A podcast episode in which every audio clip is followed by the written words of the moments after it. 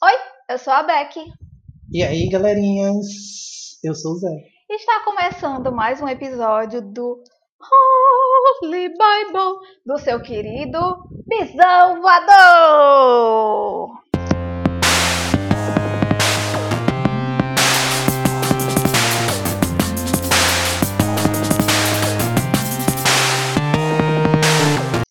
Eu achei essa muito boa, muito natural, muito perfeita, muito sem defeitos. É isto. Sim, eu vou fingir que eu não passei o dia inteiro pensando nessa piada.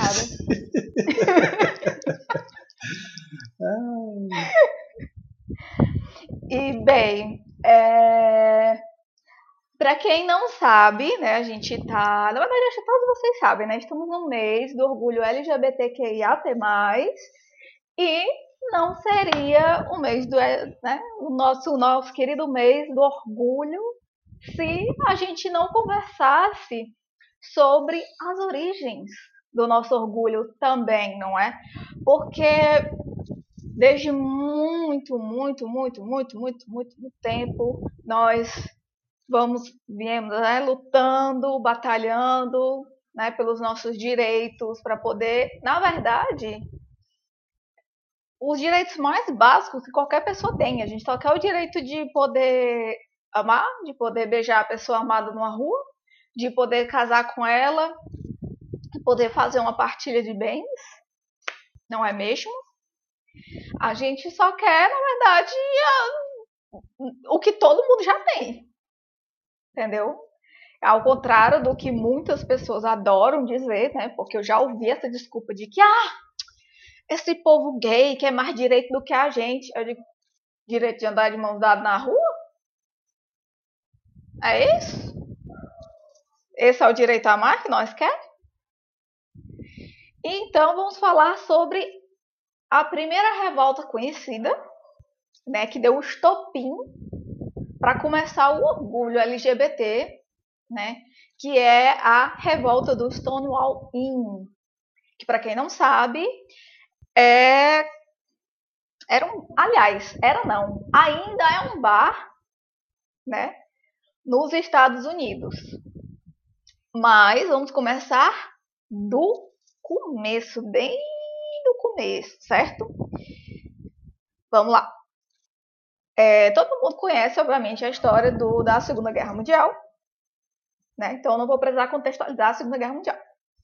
Então, assim, depois da Segunda Guerra Mundial, né, aconteceu é, aquele desejo, né, aquela vontade, não só da população, do governo, enfim, de todo mundo de restabelecer a sociedade, né, porque ficou todo mundo quebrado. É, e, na verdade, né, foi restaurar a ordem social pré-guerra e impedir as forças de mudança no Zéu, porque é o que que acontece?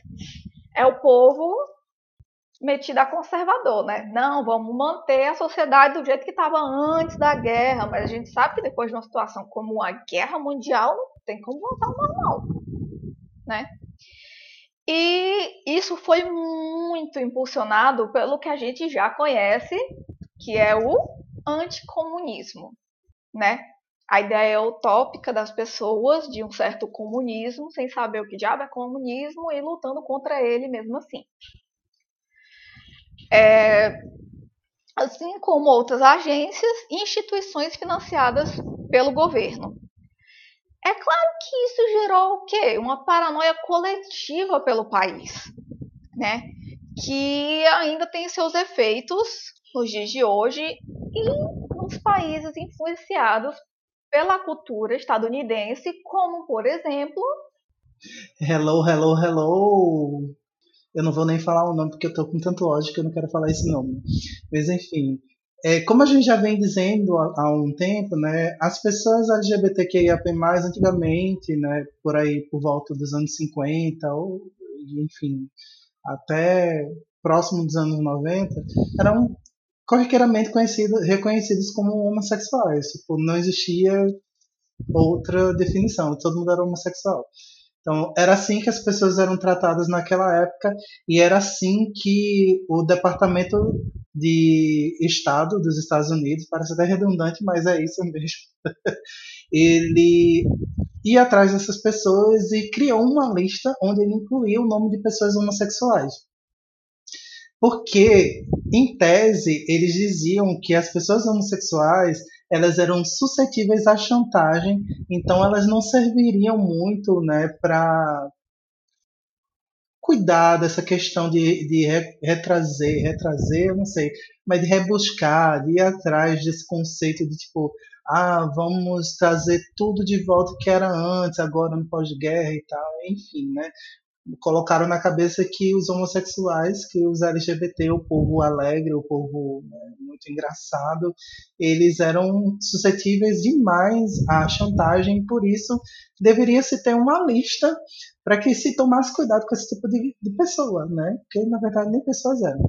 E aí entre 47 e 1947 e 1950, né, mais de 1.700 pedidos de emprego federal foram negados porque o nome dessas pessoas estavam nessas listas. E 4.380 pessoas foram dispensadas das Forças Armadas, assim como 420 pessoas também foram demitidas de empregos do governo por suspeitas de homossexualidade. E aí, dá pra tu? Né? bem legalzinho a situação, né? E a pior parte é que durante a, a né, as décadas de 50 e 60, o FBI e os departamentos policiais, eles tinham essas listas, né? É, desses homossexuais conhecidos, seus estabelecimentos favoritos e seus amigos. A paranoia é real. O Serviço Postal dos Estados Unidos né, acompanhava os endereços onde qualquer material referente à homossexualidade era enviado. E os governos estaduais e locais seguiam o exemplo, fechando os bares que atendiam aos homossexuais, com direito à prisão dos clientes e exposição nos jornais. Como é que funcionava essa dinâmica, né? É, existiam poucos lugares na cidade pontes espalhados, digamos, em uma cidade que aceitavam né, a comunidade não hétero, né, com, é, que era para eles era tudo homossexual, né, e é, que inclusive eles não chamavam de homossexualidade, eles chamavam de homossexualismo, porque é a grafia que transforma em doença. Né? Se até hoje tem gente que acha que é doença, mas naquela época. Né? Que não tinha tanto acesso à informação como tem hoje. E mesmo com acesso à informação que tem hoje. E pois é, então tinha esses locais espalhados na cidade que aceitavam essa população. Mas sempre descobriam, obviamente, e ó, prendia a galera. E elas eram pessoas, e eram pessoas que eram humilhadas ao serem presas. Porque não bastava só prender e expor nos jornais, tinha que humilhar ela durante a prisão. Pois é, e justamente nesse sistema aí ocorriam, na verdade, umas varreduras, que essas varreduras elas tinham sentido de livrar os bairros, os parques, os bares, as praias tudo que pudesse da cidade da existência de pessoas LGBTs frequentando os locais, porque não bastava existir talvez um lugar que fosse criado exatamente para o público, os locais que era para o mundo todo, porque enfim, né, na, na época não era nem pessoa, né, mas que era para o mundo todo habitar, se tivesse a suspeita de que tinha um habitante que não era humano ali no meio, era levado, era preso, era enfim, né? Tudo o que eles podiam fazer de ruim com a galera eles faziam. E aí, né? É, aconteceu que muitas pessoas tiveram a proibição na época do uso da roupa, de roupas de outro gênero, né? Porque, enfim, sabemos hoje que roupa não tem gênero, que a gente já desconstruiu isso. embora muita gente ainda negue, mas naquela época ainda era mais forte ao nível de se você não usasse pelo menos três peças que fossem do, do seu gênero, você seria preso. Então você tinha que ter cuidado de estar pelo menos com três peças do seu gênero para não ser preso naquele momento. E se você estivesse, você seria humilhado, como Beck colocou, você seria agredido, você poderia ser demitido ou encarcerado, e aí, tipo, você podia ser jogado, inclusive, no hospital psiquiátrico, justamente porque homossexualismo, doença, né? E aí muitas pessoas acabaram vivendo vidas duplas para que elas pudesse, pudessem né, manter as vidas secretas delas privadas e aí continuar tendo suas vidas profissionais como se nada estivesse acontecendo. Né? É, você não ser hétero já era considerado doença pela sociedade, né?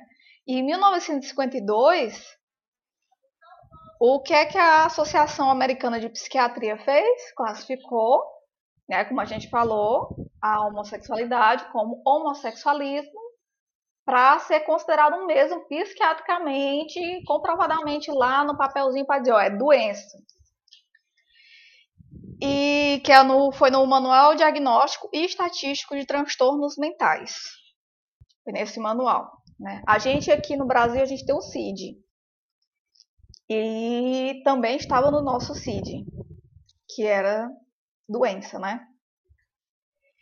E essa visão, ela era influenciada, né?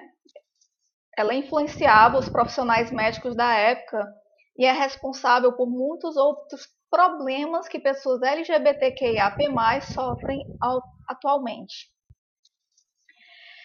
É, eu não sei se vocês lembram de que houve estudos, teve muita, muita briga mesmo é, pela comunidade né, psiquiátrica, psicológica e a comunidade LGBT junto, em parte, né, porque tinha os movimentos que a gente chama de movimentos manicomiais. Porque as pessoas LGBTQIAP+, eram presas contra a vontade e eram torturadas. As técnicas eram utilizadas como castigo.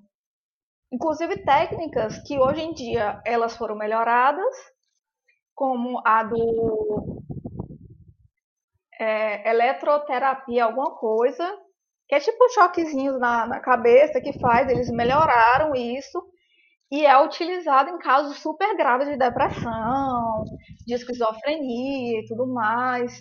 E eles utilizam hoje em dia.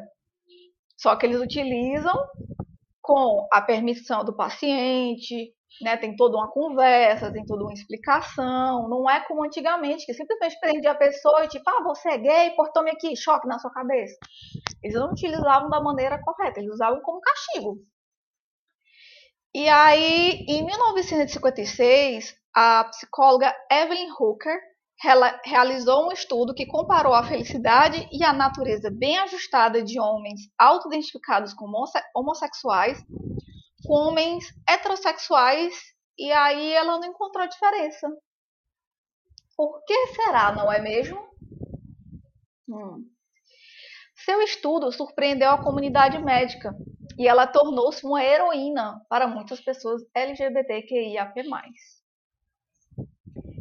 E a gente vê é, o absurdo que a pessoa tem que fazer um estudo para comparar isso mas para a época foi revolucionário.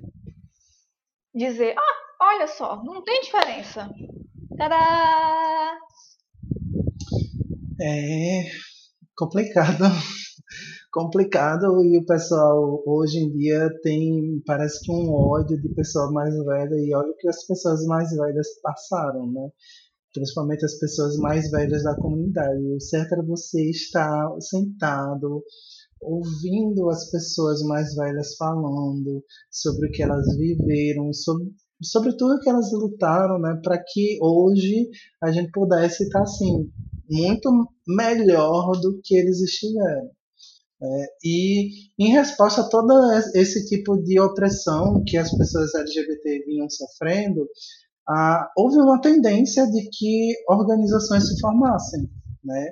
E aí, independentemente do surgimento e como surgiram essas, essas organizações, elas estavam ali para promover a causa dos homossexuais, né? Como a gente já disse aqui, a gente está falando homossexuais porque na época todo mundo era homossexual, não existia outra letra da sigla, até porque, enfim, né? Vamos chegar mais à frente na fundação dela. E em Los Angeles, nasceu né, a Sociedade Mattachine, que nasceu em 1950, e ela nasceu numa casa ativista comunista, que era a Harry Hay, e tinha o objetivo de unificar e educar homossexuais, além de liderar e auxiliar com problemas legais, porque, tipo, claro, as pessoas estavam sofrendo repressões de todos os tipos, né, por conta de serem homossexuais, né?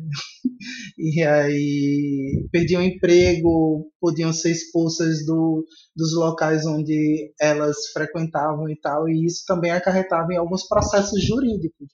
E aí a sociedade Matachine auxiliava muitas pessoas a passarem por esses processos e tipo tentarem, né, continuar em seus empregos e tudo mais, enfim. Logo depois disso, né, várias mulheres lésbicas de São Francisco se encontraram em suas salas de estar, né, para formar, ou seja, elas se encontravam na, nas casas uma das outras, para formar a Daughters of Bilgetes. Bilgetes. Eu não sei como é que pronuncia isso. Embora as oito fundadoras tenham se reunido inicialmente para ter um lugar seguro para dançar, né? É muito engraçado porque começa com uma coisinha que parece ser super simples e sempre evolui para algo maior, né? Então, à medida que a organização foi crescendo, elas desenvolveram objetivos semelhantes ao da Mata, Matashi, Marachini e instaram né, é, seus membros a se unirem à sociedade em geral. Elas começaram a mudar, invés de ser só querer. Uh, que não tem nada de errado entendeu? Elas, na época, querendo se reunir só para dançar. Só isso já era é uma rebelião por si só. Porque se você fosse para um bar e você dançasse mulher com mulher, o pessoal já te olhava torto. Mesmo se você nem fosse lésbica, nem fosse bissexual, ou o que fosse, dançar contra mulher, já, todo mundo já ficava tipo, epa, que história é essa? Né? E aí querer um lugar seguro é completamente normal. Agora anote aí um nome muito importante, que é o plural, na verdade é o coletivo de homossexuais.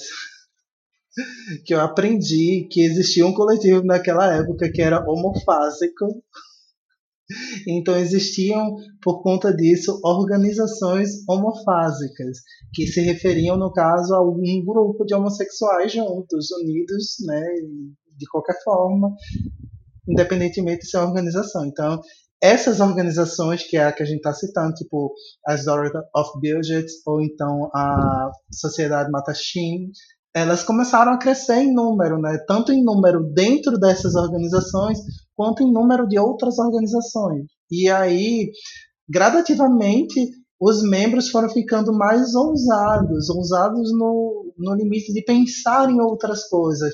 No caso, o pessoal da Matachine foi para foi fez uma um ato em Washington DC, em frente à Casa Branca, inspirado pelos movimentos de direitos civis. Né? E aí eles organizaram um piquete na frente da Casa Branca em outros edifícios governamentais, né, nessa época, para protestar contra a discriminação que as pessoas LGBTs vinham sofrendo em seus trabalhos. É, primeiro, eles vão a merda, só vem pra cá pra falar de Naruto, deu que me dibre. E continuando, né, que essas pequenas movimentações, certo? Foram responsáveis pelas primeiras micro-revoltas nos Estados Unidos, devido aos distúrbios sofridos por clientes LGBTQIAP+, em cafeterias, é, começando em 1959, com a pequena revolta de homossexuais e transgêneros no café Cooper Donuts, em Los Angeles. em resposta ao assédio policial. Como a gente falou, né, o assédio policial era bem violento em relação às pessoas né, da comunidade, porque eles faziam questão de humilhar mesmo. E aí, em 66, um evento ainda maior em São Francisco envolveu drag queens, garotas de programa e travestis que estavam sentadas, sentades, no caso, na cafeteria Comptons quando a polícia chegou para prendê-los. Imagina você estar sentado na cafeteria tomando seu cafezinho do nada, chega a polícia e diz: esteja preso, está tomando café e você é viado. Então, eles quebraram as janelas de acrílico da frente do restaurante e retornaram vários dias depois para quebrar as janelas novamente quando elas foram substituídas. E esse acontecimento marcou o início do ativismo transgênero em São Francisco. E aí, aquele momento que você pensa, caralho, doido, eles quebraram a janela de acrílico. Janela de acrílico. Isso é força de vontade pra caramba, viu?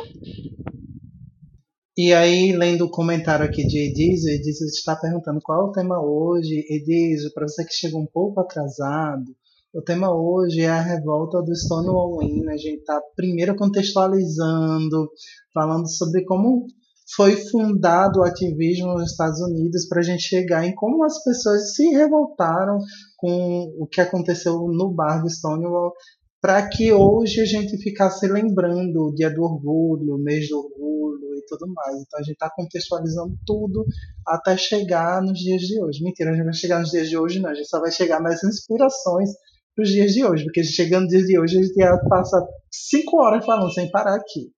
É, tem muita coisa. Porque isso a gente está falando só dos Estados Unidos. Aqui no Brasil, é, um pouco depois disso que a gente está falando, começou a ditadura aqui no Brasil. E aqui no Brasil, mesmo com a ditadura, a galera começou a se revoltar. Mas prosseguimos aqui com, com, com o assunto para não. Quem puder ficar apertando no coraçãozinho aí, é, eu aceito, porque ele ajuda a mostrar para mais gente que a gente está na live, viu? Então, por favor. Obrigada. E aí, né, a gente contextualizou toda essa questão de saber como é que as pessoas estavam sendo oprimidas até então, o que motivou as pessoas a criarem né, sociedades, associações, se aglomerarem, se aglutinarem de alguma forma para né, se protegerem e continuarem minimamente vivendo, né? E aí é, a gente chega na parte onde a gente vai falar exatamente do local, né, onde tudo começou. É, primeiro falando do bairro, né, o bairro de Greenwich Village, o bairro do Harlem e o bairro de Manhattan, em Nova York, eles eram um lar de uma grande e importante população LGBTQIAP+. Por quê? Porque no pós-guerra, isso na Primeira Guerra Mundial, lá em 1918, quando acabou a Primeira Guerra Mundial, daí para frente, se desenvolveu uma subcultura distinta né, nas décadas que se sucederam para que as pessoas se sentissem bem em estar nestes bairros, só que ainda assim, né, por causa dessa do, do que aconteceu na Primeira Guerra, também tinha uma questão de proibições específicas. Por exemplo, a proibição de bebidas, que começou nessa época, porque bebidas fazia parte de coisas imorais, né? assim como o homossexualismo era imoral. Então, as pessoas que queriam dançar, que queriam beber, que iam para esses locais, para esses lugares, né, nestes bairros, já estavam assim, no abaixo, abaixo, abaixo, abaixo. Por isso que essa subcultura foi criada. Né? E esses locais começaram a ter nomes específicos, como estabelecimentos gays, que até hoje muita gente usa, boate gay, não sei o que gay. Isso foi criado lá atrás, né? De termos um, um, uma subcultura, ou a gente falar hoje de mainstream, né? Porque foi uma coisa que acabou sendo imortalizada. Então, a cidade de Nova York, graças a todas essas coisas, aprovou leis contra a homossexualidade em empresas públicas e privadas.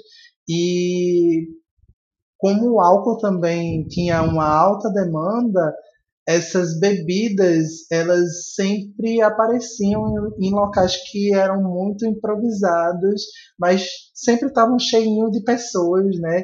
E eles eram muito temporários, tipo, às vezes eram locais que abriam hoje e amanhã já estavam fechados, porque era para evitar justamente as batidas policiais que aconteciam com muito mais frequência à época do que quando a gente começou a falar da, da fundação das organizações mais para frente que aí já tinha um outro detalhe, as pessoas já, já tinham começado a ser, a, tipo, vamos combinar a polícia, eu te dou um dinheiro e tu não me ataca, mas tu finge que tá me atacando. É, mas demorou um pouquinho para chegar nesse consenso. Até aí a galera tava nessa subcultura, nesse submundo, entre aspas, né? Vivendo de tipo, ah, alguém disse pra, ligou para você, hoje o bar tá funcionando em tal lugar. Aí a pessoa ia para lá passava um bilhetinho, bata lá em tal canto. É assim, só né, o submundo dos LGBT, por isso que a gente habita o Vale de verdade. É fica complicado, né, quando você, assim, hoje em dia, fica difícil pra gente imaginar como é que deve ser, né? Você não pode nem mesmo ir para um bar beber e dançar com pessoa que você gosta, porque você vai ser agredido pela polícia e preso. Né? É o absurdo do absurdo. E aí, no início da década de 1960, é, houve uma campanha para livrar Nova York né, dos bares homossexuais. Né? E aí, quem fez isso, né, quem fez essa campanha foi o prefeito Robert Jr., né, que só faz me lembrar do Robert Downey Jr., mas não é ele né? Até porque ele estar no meio do bar lá bebendo com a galera, né? Sabemos do alcoolismo dele. Que estava preocupado com a imagem da cidade, né? Preocupadíssimo com a imagem da cidade, né? Então o que ele vai fazer? Vamos livrar a cidade dos bares, né? Homossexuais. Foda-se o que os héteros estão fazendo no bar deles. Pode estar tá trepando a mulher e um homem em cima da mesa. Dane-se. Não pode, é um homem beijar um homem. E aí, é... e por que, que essa preocupação com a imagem da cidade? Né? Ela estava se preparando para receber a Feira Mundial de 1964. E aí a cidade, a cidade, revogou as licenças dos bares e policiais secretos trabalharam para atrapalhar tanto homens homossexuais quanto as mulheres lésbicas, enfim, todo mundo que eles consideram como sendo homossexual, que a gente sabe que hoje em dia não é só homossexual, né? Enfim, eles foram contratados para atrapalhar a vida das pessoas. E aí o New York Post, né, que é o jornal, descreveu uma prisão em um vestiário de ginástica, onde o oficial agarrou a virilha do homem enquanto gemia e quando o homem perguntou se ele estava bem, foi preso pelos policiais, pelo policial disfarçado. Olha o nível absurdo da coisa, né? E a pior parte é que poucos advogados queriam defender esse tipo de caso, né? Porque advogado a gente sabe que é raça ruim, só quer saber de dinheiro, e se ele acha que ele tem a probabilidade de perder, não quer né? Se o Saulo tivesse aqui, eu mandava ele vir aqui na tela para dizer, é, advogado não presta. E aí, tipo, como foi dito, tinham três grandes bairros em Nova York que tinham uma, uma grande população LGBTQIA+, que era o Greenwich Village, uh, o Harlem e Manhattan. E mesmo que Greenwich Village tivesse tantas pessoas LGBTs morando por lá, tinha um problema, né? Que as pessoas não podiam ser abertamente quem elas eram, justamente por causa de todas as leis e todos os assédios e prisões que as pessoas sofriam na época.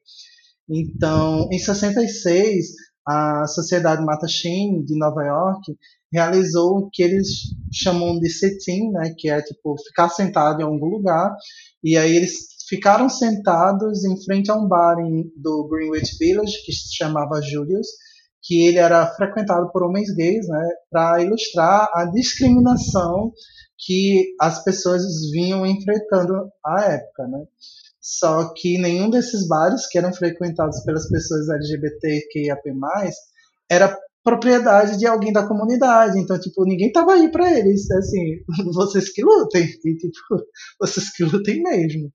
E aí, é, o grande detalhe era que a maioria desses bares nem era que se preocupava com pessoas LGBTs para receber e tudo mais, era porque era da máfia mesmo, era bar da máfia. Então, as bebidas já eram proibidas de estarem circulando nesses lugares porque precisavam de licença, nenhum tinha licença. E aí era crime organizar trabalhando com isso. Então, eles cagavam para a existência da galera que estava ali, só queriam saber de consumo, né? E aí, para que os bares passassem um pouco mais de tempo funcionando, eles faziam justamente aquilo que eu disse lá atrás, que eram colocar aqui, ó, a famosa mufunfa, o famoso arro, o famoso aqué, na mão dos policiais. Aí eles só iam lá fazer uma, uma batida de praxe, porque eles tinham os locais que eles precisavam ir tais dias durante a semana e tais horários durante a semana para fechar. Só que aí, nesses lugares, ele fazia o quê? Ó? Alô, eu tô indo aí tal hora. Então, ó, essa hora você se prepare porque a gente tá chegando. Aí o pessoal já se organizava para não dar muito problema. Então, tipo, se tivesse mulher, mulher já colocava, e tivesse vestida com roupas masculinas, já colocavam algumas peças femininas para ser presa. Se tivesse homem vestido de mulher, já corria as drag queens, né, ou, ou, as, ou, as, mulheres trans, que também eram chamadas de drag queens na, na época, já corria para tirar um pouquinho de maquiagem, coisa aí. Então, tipo, tinha todo esse processo para ajudar o bar, não era para ajudar as pessoas, era ajudar o bar, porque o bar não podia fechar, porque ó, gerava din-din para eles, né? O que importa é isso, é o dinheiro. É, o pessoal que está assistindo pode mandar perguntas, viu? Dúvidas ou o que for, fiquem à vontade, viu? É, e assim, agora chegando, né, é, ao bar Stonewall Inn. Né, ela era uma das várias propriedades da família Genovese, uma organização criminosa. Eu acho que ela é italiana, então você família Genovese, entendeu? E. Obrigada, meu sotaque italiano foi perfeito, não foi? Não sei.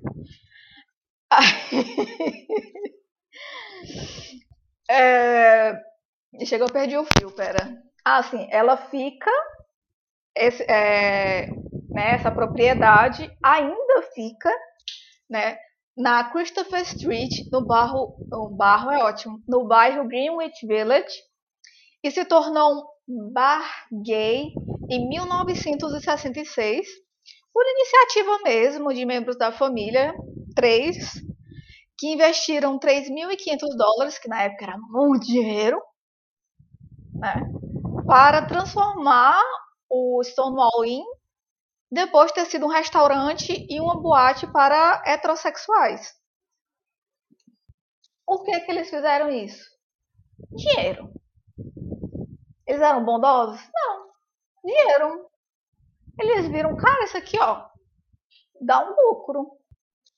Porque a gente passa os migué nos policial, dá as bufunfas para eles, a gente recebe essa comunidade que vai gastar o dinheiro que for para poder se divertir, ter um lugar seguro para eles. Olha aí. E aí, para manter o bar né, em pleno funcionamento uma vez por semana, um policial recebia envelopes de dinheiro como recompensa, né, porque, como o Zé falou, não tinha licença. Né? A máfia tá cagando. Porra de licença.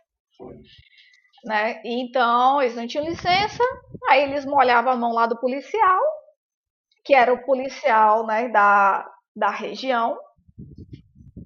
E porque eu não sei se vocês sabem como mais ou menos funciona a polícia. É tanto nos Estados Unidos como aqui também, né? Tem as delegacias e você é o policial daquela região.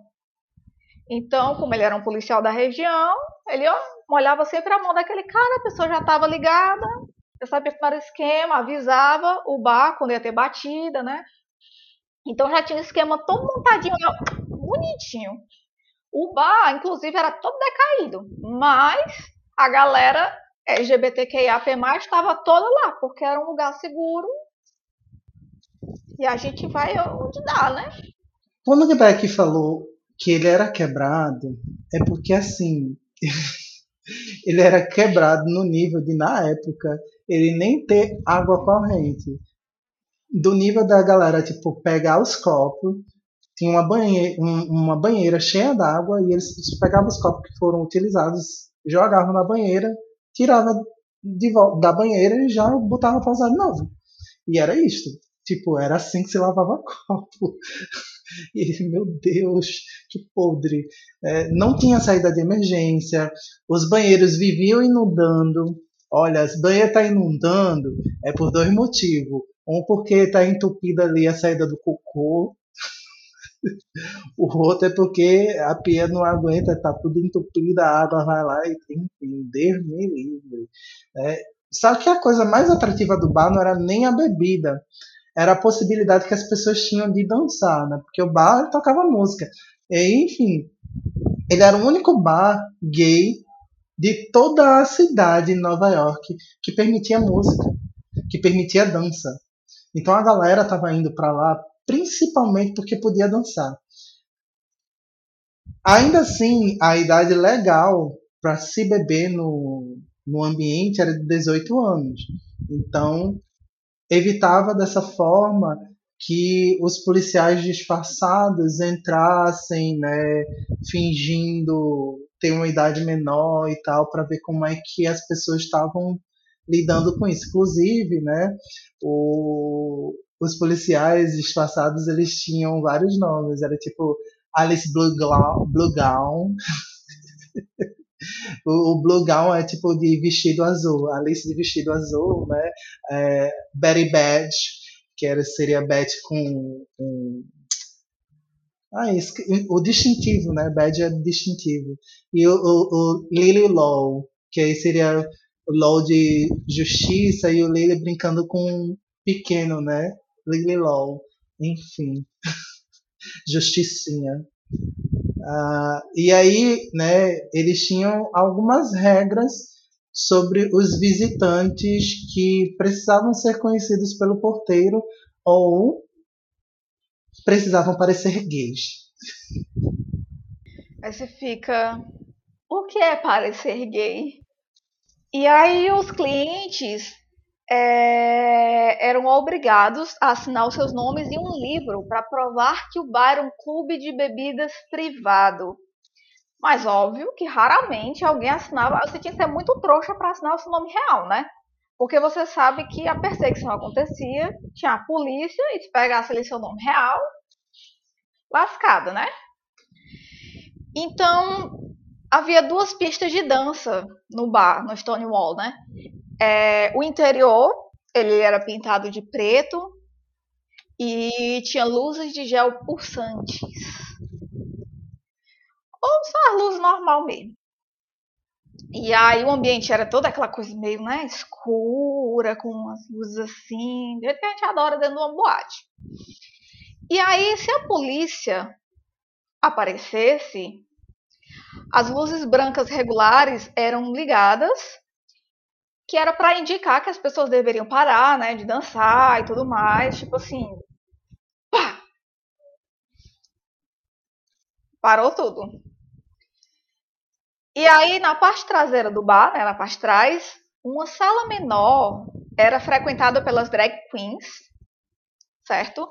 Que, como o Zé explicou, não eram só homens que se vestiam de mulheres, porque assim, para quem não sabe, drag queen é uma arte, né?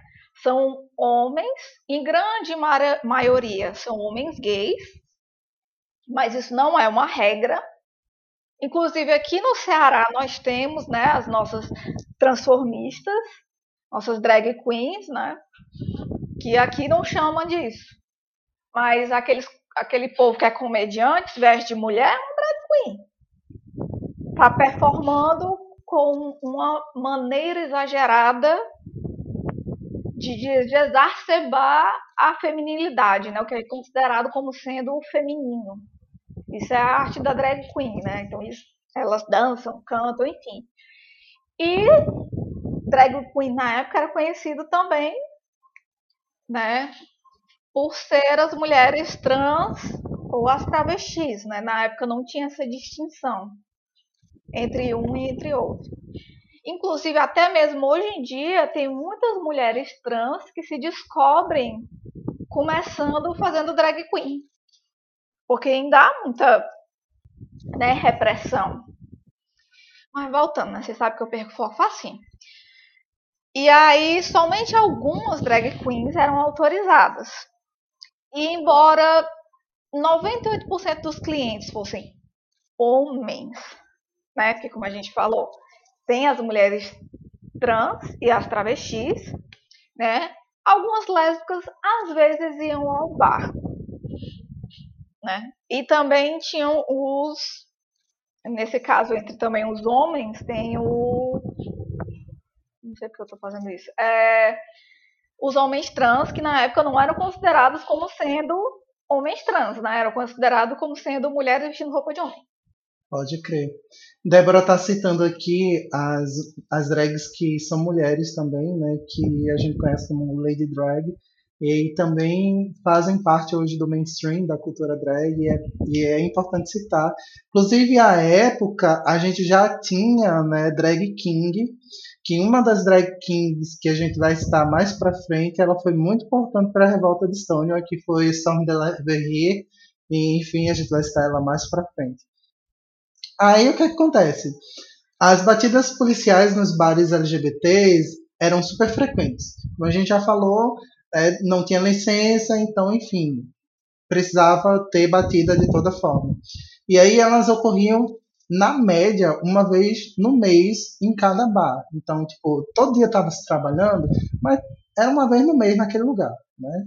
E os donos dos bares, como eu falei lá atrás, geralmente eles sabiam porque os policiais que se encarregavam, eles avisavam, ou então porque alguém que estava a par de quem era que estava fazendo as batidas, já passava o rádio para quem trabalhava nos bares que também recebiam pessoas LGBTs. Então, tipo, tinha várias formas de ficar sabendo que a polícia ia chegar naquele bar naquele dia. Né? Então, durante uma, uma batida típica, as luzes brancas, como o Beck falou, eram ligadas. Os clientes eles ficavam alinhados e as identidades deles eram verificadas.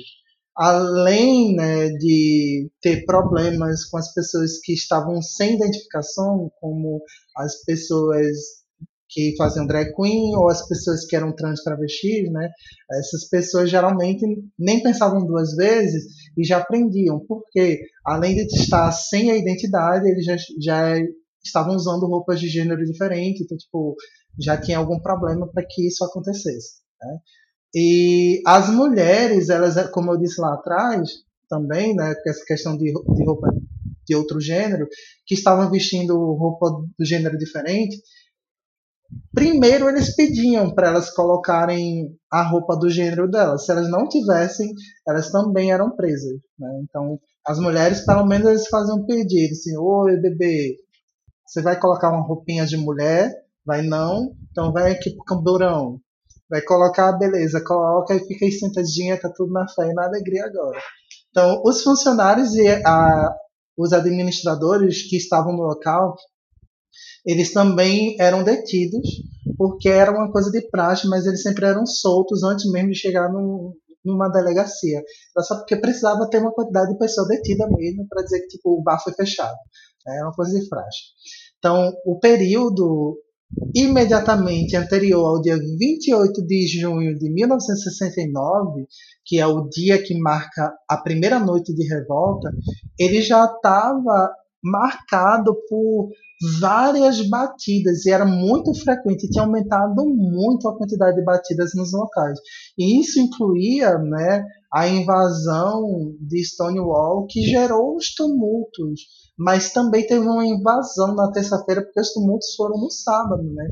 E essa invasão na terça-feira já deixou a galera meio assim, tipo, hum, tá demais, não é?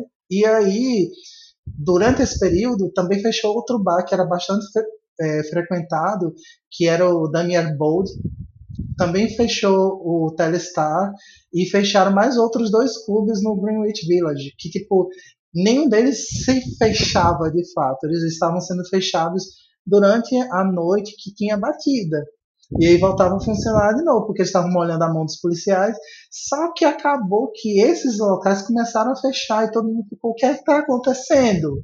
É, Agora a gente vai começar a entrar mais né, nos tumultos, nas revoltas. É... Boa noite a todo mundo que entrou agora. Hum...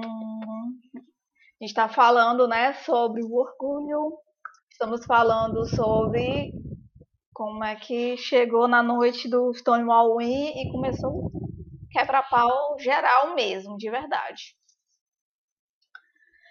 É, se vocês tiverem dúvidas ou o que for, não se esqueçam que vocês podem deixar aí nos comentários que a gente vai ler eventualmente. A gente vai fazer uma pausinha e a gente lê e comenta e tudo mais, viu?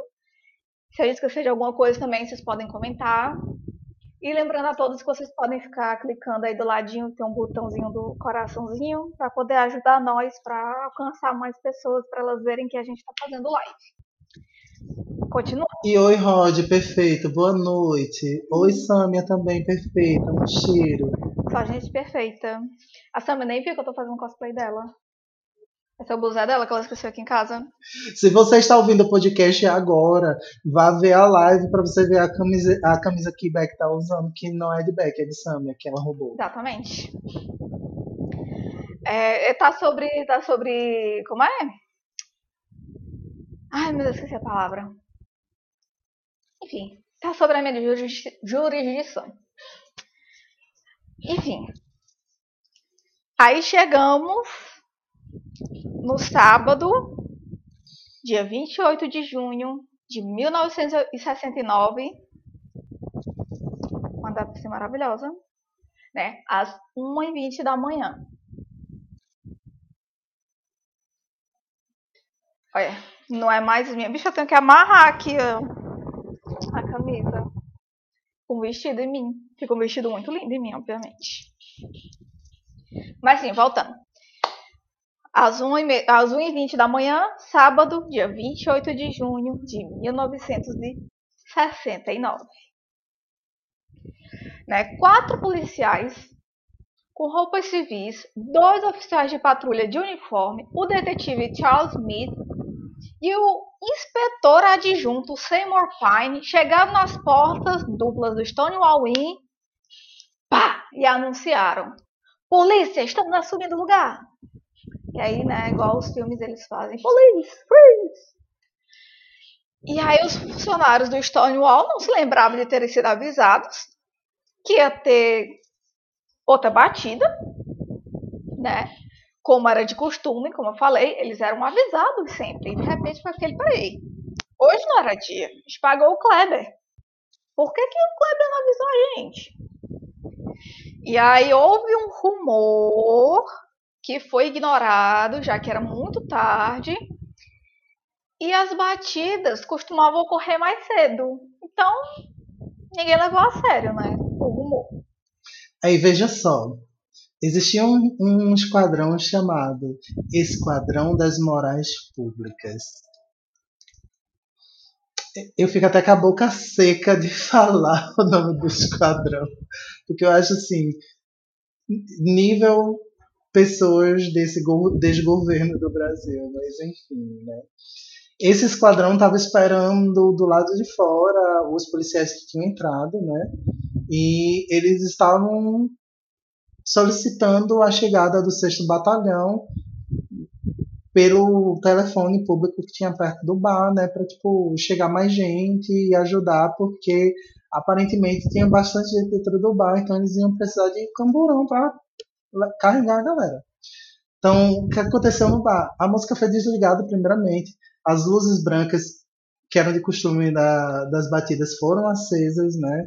E aí se contou aproximadamente 205 pessoas dentro do bar. E os clientes que nunca experimentaram uma batida policial, que estavam ali pela primeira vez, ou tipo, não tiveram o desprazer de estar num dia que os policiais tinham chegado, ficaram assim, tipo, oi, o que é que tá acontecendo, gente? Pelo amor de Deus. e alguns perceberam o que vinha acontecendo e já começaram a correr para as portas, né, para tentar fugir para as janelas dos banheiros, ver o que é que rolava. O problema era a polícia tinha fechado todas as portas, então acabava que ninguém conseguiu fugir de dentro do bar. O ódio, meu pai. Aí assim, David Carter, o historiador que pesquisou sobre a revolta de Stonewall Inn, ele apresentou certas informações né, que indicavam que os proprietários mafiosos e o gerente do bar estavam chantageando os clientes mais ricos, porque eles pareciam ganhar mais dinheiro com extorsão do que com a venda de bebidas alcoólicas no bar. Né? A gente sabe que eles, mafiosos, iam querer ganhar dinheiro com tudo. Então, o que é melhor do que você chegar para uma pessoa que está no seu bar você sabe que essa pessoa não pode sair da rua e não pode ser denunciada. E dizer, rapaz, se tu não me pagar essa quantia, eu te entrego. E aí o que, é que ele tinha que fazer? Tinha que pagar. E então ele deduziu que quando o, a polícia não conseguiu receber a propina através de chantagem e de roubo de títulos negociáveis, eles decidiram fechar o Stonewall Win permanentemente. Novamente a questão girando ao redor de dinheiro. Né? A gente já disse que nenhum desses bares, nenhum desses locais é, realmente pensavam na comunidade. O que eles queriam mesmo era dinheiro. E aí, esses, essas pessoas que eles chantageavam, elas trabalhavam em Wall Street, que era o, o, distrito financeiro de Nova York, né? Então, tipo, quem trabalhava em Wall Street, ó, um dinheirinho assim, ó, grandiosíssimo na mão. Então, tipo, olha um viadinho que tem muito dinheiro, vamos chantagear ele, porque se a gente dá o nome dele como viadinho, ele vai ser demitido. Então, eles estavam ganhando dessa forma. Só que o que é que acontece? Nessa noite, neste sábado, nessa madrugada de sábado, a invasão, né, a batida, não ocorreu da forma que eles imaginavam. Por quê? O procedimento padrão, como a gente tinha dito anteriormente, para colocar todo mundo em fila. Só que o que aconteceu? Os crentes disseram: aqui não, mon amour, hoje não, hoje não. Você quer tentar? Hoje não vai ter fila indiana para você, não, bebê. É, e aí, os, as policiais que as policiais mulheres, né, elas tinham também o praxe de levar as pessoas trans e as drag queens para o banheiro para saber se tinha um pinto, porque se tivesse um pinto, já levava preto. As drag queens, ô bebê, vai me levar hoje também? Não, tem isso não. Quer ver o que aqui? Aqui é só um vestido, meu amor. Tchau, fica aí na tua. E aí a polícia é, decidiu que ia levar todo mundo que estava no bar para a delegacia, já que tipo tava todo mundo se negar a entregar a identidade, a ficar em fila, a ir para o banheiro, mostrar se tinha ou não uma vagina, né? E o problema era que como eles iam separar as pessoas e como eles iam colocar todo mundo. Porque tinha gente em todo canto do bar já nesse momento. Tinha gente no banheiro, tinha gente no meio do bar, tinha gente nas pistas de dança, tinha gente em todo canto. Como é que eles iam fazer? Qual era que ia ser a logística? Já estava todo mundo confuso nesse momento. Aí a gente pega já toda essa confusão, né? E aí, tanto os proprietários quanto a polícia lembraram que uma sensação de desconforto se espalhou, né, se espalharam, na verdade, se espalhou muito rapidamente, nessa né, sensação de desconforto, né? Que foi o qual foi o estopim? Alguns policiais começaram a assediar algumas lésbicas porque achavam que elas, algumas delas eram, ina, é, algumas delas eram inadequadas, enquanto brincavam com elas. A polícia deveria transportar o álcool do bar em vagões de patrulha. 28 fardos de cerveja, 16 garrafas de licor foram apreendidos, sendo que os vagões de patrulha ainda não haviam chegado. Então os clientes foram obrigados a aguardar 15 minutos. E a gente já sabe que eles não foram lá dos policiais, né? Os policiais estavam lá bulinando as lésbicas, o resto da galera não estava topando. Então a gente já sabe que daí já começou a se instaurar aquele clima assim gostoso, né? E aí o que acontece? Aqueles que não foram presos foram liberados pela porta da frente. Mas eles não foram embora. Eles ficaram lá. Em vez disso, né, eles formaram uma multidão que começou a crescer e a assistir o que estava acontecendo. Porque a gente sabe que se tem uma coisa que o ser humano faz é ver uma multidão e saber o que está acontecendo. Então, quem tivesse por ali de madrugada ou nos prédios ao redor, o que fosse, parava e dizia: peraí, tem uma multidão ali, peraí que eu vou saber o que está acontecendo. E aí, em poucos minutos, tinha algo entre 100 e 150 pessoas do lado de fora do bar. Algumas depois de serem liberadas do interior, né, que foi o que eu falei, e algumas depois de terem visto os carros da polícia e a multidão. Como eu falei, curiosidade, né, do ser humano. Então reuni aquela galera. E eu falei o número de pessoas, tinha tipo uns 28 policiais contra muita gente, né? E aí, é, a polícia tentou empurrar, né, alguns clientes para fora do bar, sendo que outros que foram expulsos pela polícia foram para o meio da multidão, saudando a polícia de forma exagerada, ou seja, né, já estavam puto, ficaram mais puto o aplauso da multidão, né? Que ah, a galera também adora uma putaria. Viu? Ah, estão se rebelando, vamos ajudar aqui essa rebelião. Aplaudiram a galera, o que obviamente inflamou ainda mais os ânimos. Pode crer. E aí, quando o primeiro camburão do, da patrulha chegou lá, né?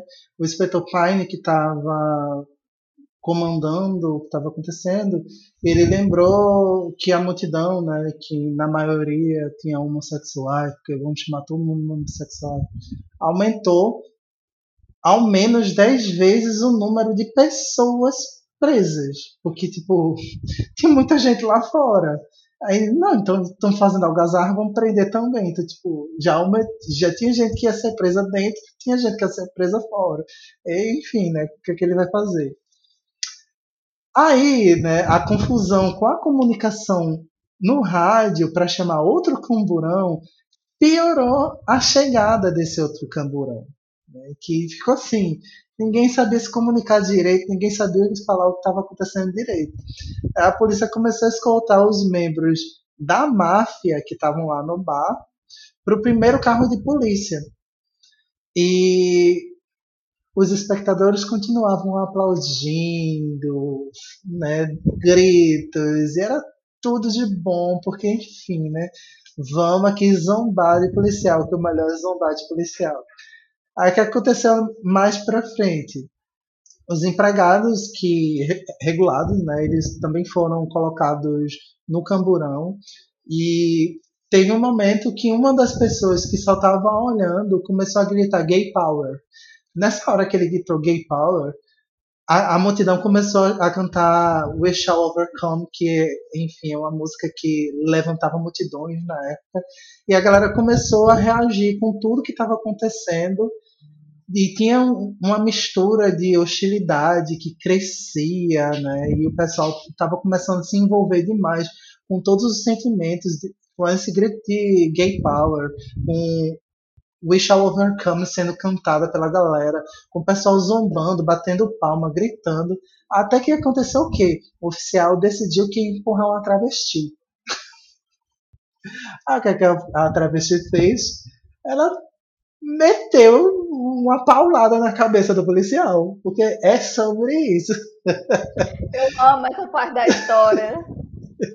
E aí, mas ela meteu uma paulada com a bolsa que ela estava segurando, né? Eu gostaria muito que fosse o quê? Um paralelepípedo, sei lá, um taco de beisebol. Vai que ela tirasse taco de beisebol do vestido. Pois é, né? Mas enfim, foi uma bolsa que ela tinha na mão. E aí a multidão, vendo isso, começou a se enfurecer mais ainda.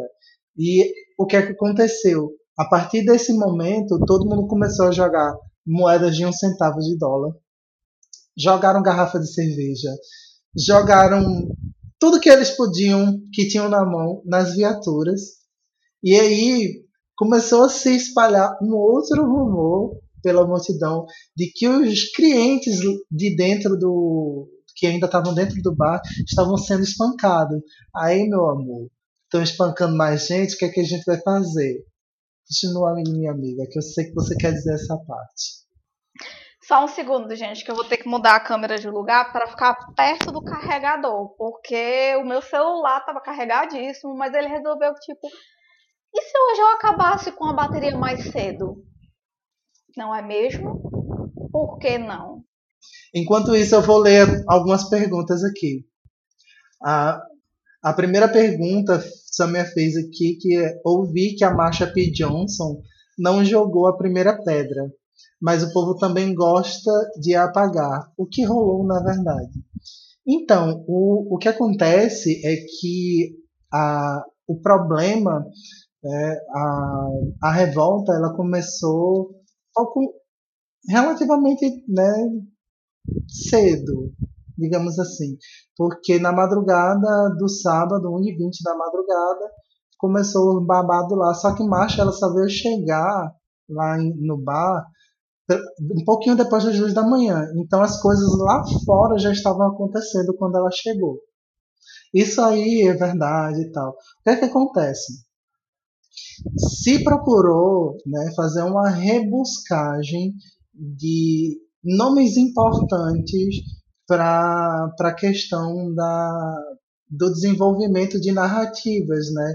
de pessoas negras, de pessoas latinas, de pessoas transgêneras e por aí vai, né? de pessoas, de mulheres lésbicas, para terem nome que participaram da revolta e conseguirem mostrar imagens de algumas pessoas. Macha chegou depois, participou quando ela chegou, é, jogou as coisas que ela podia jogar, mas o que ela fez mesmo de verdade foi no dia seguinte. Que aí a gente vai dizer o que ela fez exatamente no dia seguinte. A mulher se trepou para jogar um, um, saco. Enfim, né? A gente vai falar mais para frente.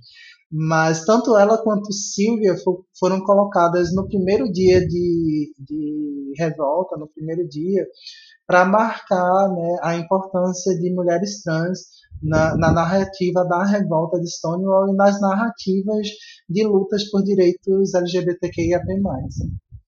Oi, Johnny Uriel, um beijo para você também.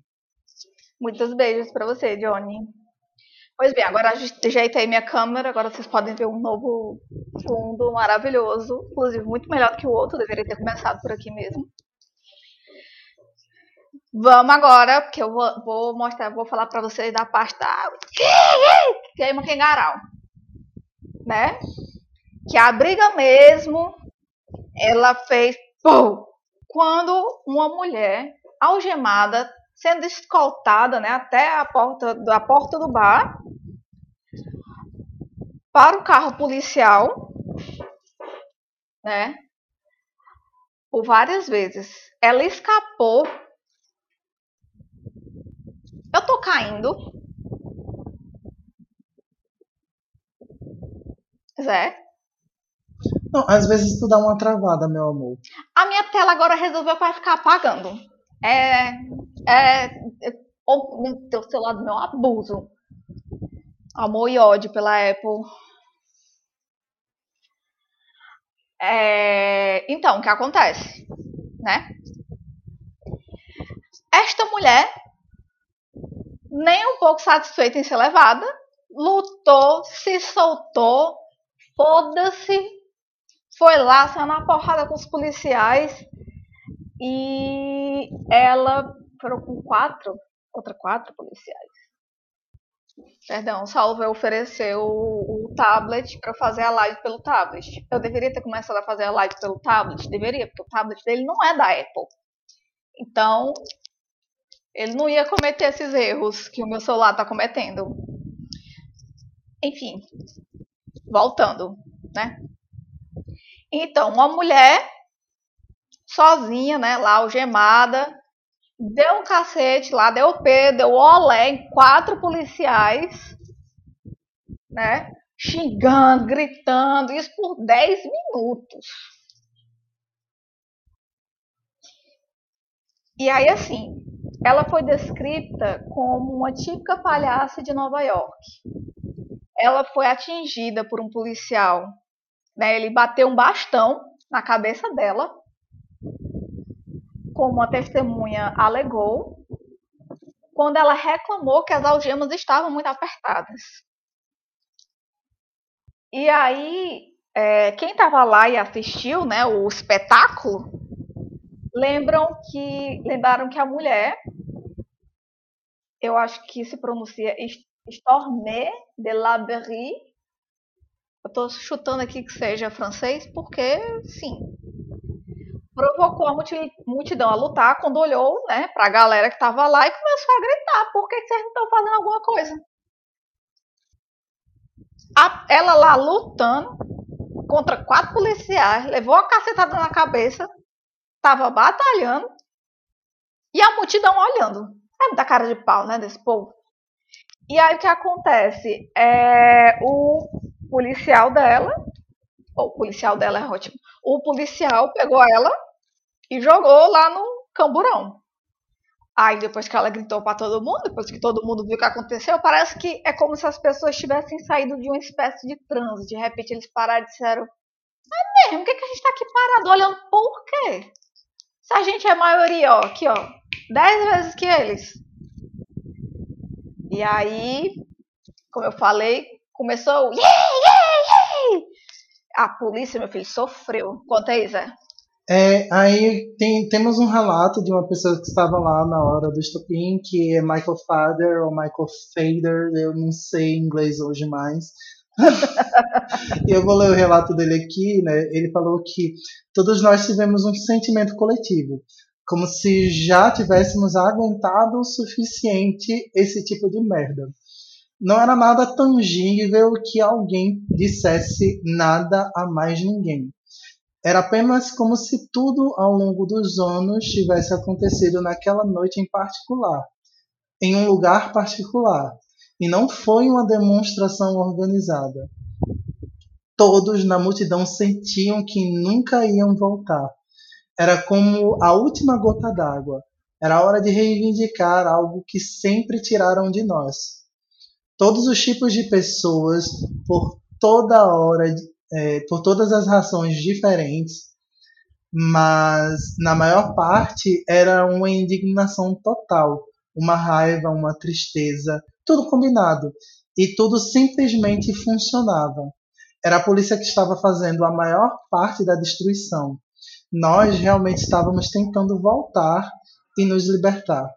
E nós sentimos que finalmente tínhamos liberdade. Ou pelo menos para mostrar que exigíamos liberdade. Nós não iríamos caminhar humildemente durante a noite e deixá-los nos empurrar por aí. É como estar no seu território pela primeira vez e de uma maneira muito forte, e isso surpreendeu a polícia. Havia algo no ar, uma liberdade muito atrasada, e vamos lutar por ela. Tinha formas diferentes, mas a conclusão era de que não iríamos embora, e nós não fomos. Aí eu me arrepiei. Mais tarde do que nunca, né? Mas é, ah, é bonito, viu? Esse, esse, esse pedaço é bonito. É, a única fotografia tirada durante a primeira noite dos tumultos mostra jovens sem teto que dormiam no Parque Christopher enfrentando a polícia. Garrafas, lixo, pedras e tijolos, tijolos foram lançados no prédio, quebrando as janelas. As testemunhas disseram que as prostitutas e as crianças de rua homossexuais foram as responsáveis pela primeira onda de projéteis, bem como pela destruição de um parquímetro que foi usado como ariete contra as portas do Stonewall Inn. Quem não sabe o que é um ariete, é aquele, quando a gente vai assistir aqueles filmes antigos, eles querem quebrar uma porta, eles ficam batendo um pedaço de madeira, pronto, eles pegaram o parquímetro e ficaram batendo na porta para arregaçar a porta, porque os policiais se esconderam dentro do bar, né? Porque começou. E a parte mais interessante de toda essa revolta é que você pode perceber que o estopim de tudo foi feito por pessoas que até hoje são invisíveis. E aí, né, com essa tentativa de entrar no bar, com, usando o parquímetro como ariete, usando o. quebrando as janelas com tudo que eles tinham na mão, que tudo que tinha perto, né? A multidão ainda fez o quê? Colocou fogo no lixo para jogar dentro do, do bar, para quebrar mais ainda as janelas que ainda resistiam, né? E a polícia que estava fora pegou uma mangueira de incêndio para jogar água na galera, só que não tinha pressão suficiente. Então a galera fez: é o chá aqui que eu vou quebrar de verdade. O cara tá tentando me derrubar com água, a água não tá chegando, bora estraçalhar aqui. Eles continuaram estraçalhando. E aí, quando os manifestantes finalmente conseguiram é, remover a. Porque as janelas elas também tinham madeira, né? Que o pessoal colocou madeira para dá para ver exatamente o que, que tinha no bar e tal. Aí, quando os manifestantes conseguiram, né, derrubar as coisas e é, quando as portas também se abriram, os oficiais eles apontaram as armas para quem estava entrando, né? A multidão tava o quê? Irritadíssima, olhando assim para as armas, pô, que isso? Vai me matar? Me mata agora. Ai, meu Deus. E mesmo com isso, né, a galera disse que aí uma pessoa, assim, o próprio Nero, vivo em 1969, que pegou o fluido do, do isqueiro, jogou no chão o fluido e tacou fogo no bar. E aí o, o bar começou a pegar fogo, aí começou o desespero, porque chegou bombeiro para apagar fogo, e isso durou tipo uns 45 minutos ininterruptos. Aí foi uma confusão assim, deliciosa. A Maria estar lá. Né? No cu e gritaria mesmo.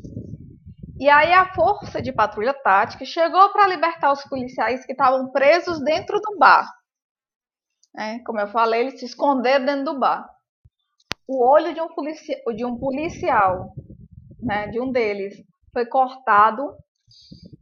Outros ficaram feridos após serem atingidos pelos escombros, né, pelas coisas que foram lançadas contra eles, né, como a gente falou, pedra, garrafa, é, e não é garrafa PET de hoje em dia não, mas é garrafa de vidro, entendeu? O que eles tinham, inclusive moedas, como foi dito anteriormente, né, foi jogado contra eles.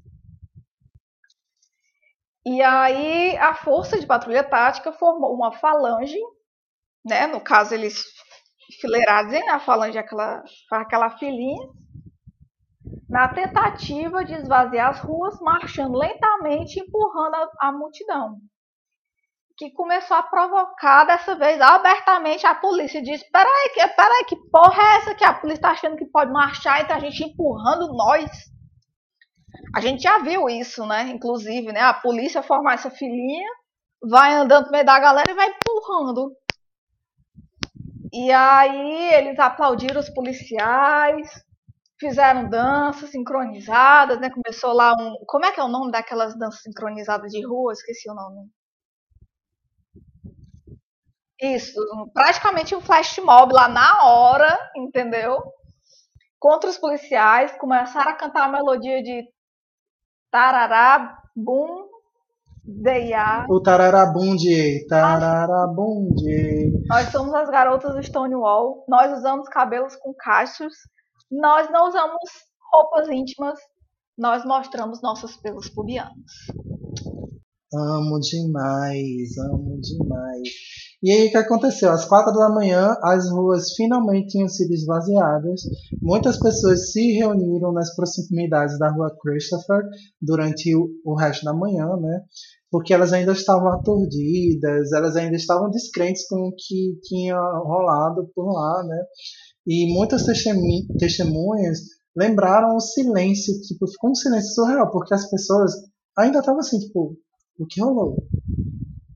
A gente brigou com a polícia, tá ligado? Ou então a gente assistiu uma briga real com a polícia. Então tava só assim, todo mundo se olhando. E tinha na atmosfera como se fosse uma eletricidade altíssima no ar, né? E 13 pessoas que estiveram neste acontecimento foram presas. Poderia ter sido muito mais, mas veja aí. Três, apenas 13 pessoas de 205 que estavam dentro do bar, mais 150 que estavam fora e mais outras pessoas que vieram chegando, apenas 13 foram presas. Algumas pessoas da multidão foram hospitalizadas, por quê? Porque os policiais bateram, atiraram, fizeram o que podiam, né? Então, tipo, ia ter realmente gente machucada. Mas também teve policial que foi hospitalizado, pois a gente não deitou. A gente continuou aqui, ó, bate aqui no meu peito que eu bato no teu peito também. Então, alguns policiais ficaram feridos e foram hospitalizados, e quase tudo no bar Stonewall estava queimado ou quebrado. Olha, ali foi. O bar é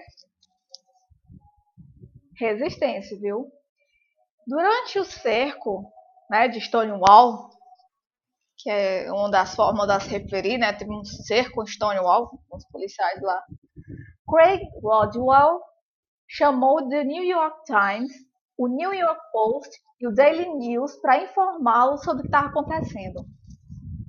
Como bons jornais que são, mandaram o jornalista correndo. Acorda, filho da puta, corre, vai cobrir este bagulho, porque esse negócio aqui é histórico né? A gente falou que houve outros tiveram grupos que se reuniram para lutar pelos direitos, mas ninguém saiu descendo o cacete na polícia. Ou na polícia, né? Se você me atacar, eu te ataco. Né? Essa foi a posição dessa vez, foi me atacar, eu te ataco. E foi isso mesmo. Né? E o Daily News colocou a cobertura na sua primeira página. As notícias da revolta se espalharam rapidamente por Greenwich Village alimentados por rumores de que os motins tinham sido organizados por grupos como Students for a Democratic Society, os Panteras Negras, ou por um policial homossexual cujo companheiro de quarto foi dançar no Stonewall contra os desejos dele. Olha as teorias da conspiração, né? Olha as teorias.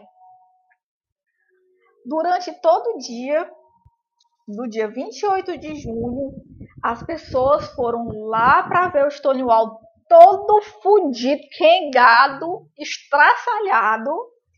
Grafites apareceram nas, nas paredes do bar declarando o poder gay, né? Gay power.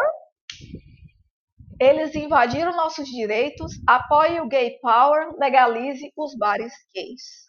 Ou seja, o Stonewall Inn, ele foi literalmente a última gota, ninguém aguentava mais. Quando chegaram lá, chegou a galera que já estava. Você fica exaurido. Você tem que ficar o tempo todo.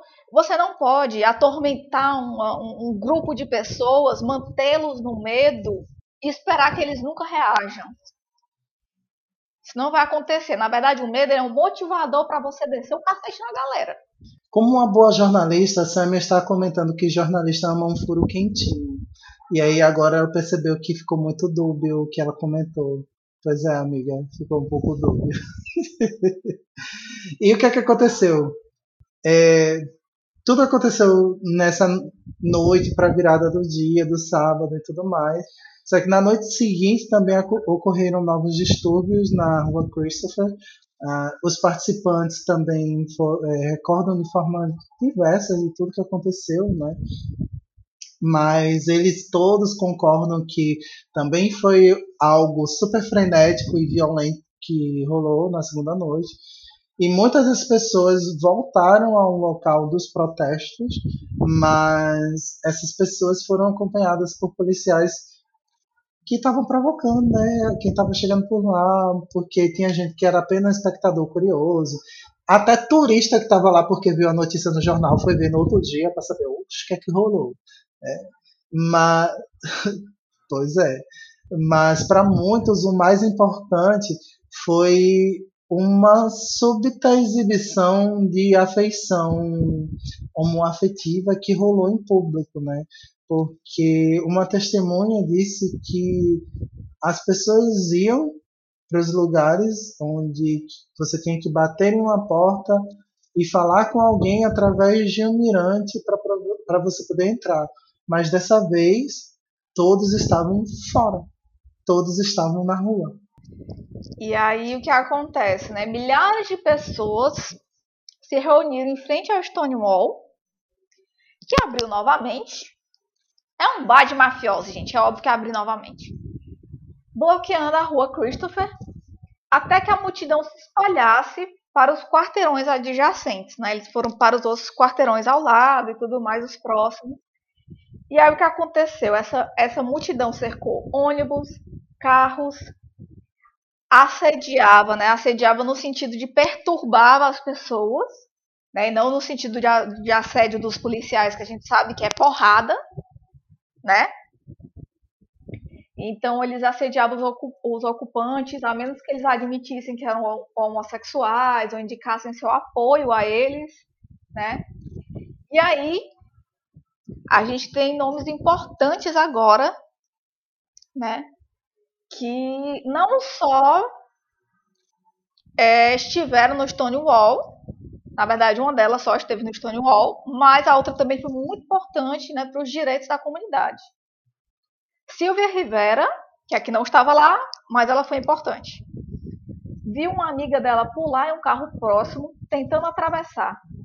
A multidão balançou o carro para frente e para trás, tacando terror em quem estava dentro desse carro. E aí veio a Marsha P. Johnson, que escalou em um poste de luz e jogou um saco pesado no capô de um carro de polícia e quebrou o para-brisa. Meu filho, aqui, ó, não tem mais esse negócio de alisar o povo e aceitar, não. Aqui é agora, ó, só dedo no cu e gritaria. E como na noite anterior, né, rolou incêndio, tinha lata de lixo voando, enfim, o bairro tava só mas tava uma delícia, né? E aí mais de uma centena de policiais estavam presentes nesse dia. Esse dia tem até algumas filmagens, porque, tipo, realmente é, é uma troca, é uma guerra que tá rolando, né? Então, tipo, tinham policiais que eram do quinto, do sexto e do nono distrito lá. Mas depois das duas da tarde, a força de patrulha chegou por lá para tentar né, destruir o resto que rolava. Então, umas fileiras de policiais e as perseguições começaram a crescer e elas iam diminuindo. Por quê? Quando a polícia capturava um manifestante, chegava mais. Então, quando você achava que estava terminando, começava de novo. E aí o confronto seguiu. Seguiu, seguiu, seguiu, seguiu, até as quatro da manhã de novo. Então, tipo, não teve, não teve descanso, não. O descanso foi quando todo mundo tava com sono e foi para casa. Concordo aqui, né, com o Sammy dizendo que a gente devia estar tá fazendo isso lá em Brasília, né? O Antônio, né, concordou, Brasil. Hã? Antônio, vale, meu Deus. Perdão, Antônia, é que eu sou cega. Sou cegueta. Aí tem uma luz também na minha cara, eu não consigo enxergar direito, que fica na porra do meu celular. Perdão, pois é. Concordo, viu, Antônia? O Brasil podia se inspirar, né? O pessoal quer fazer o quê?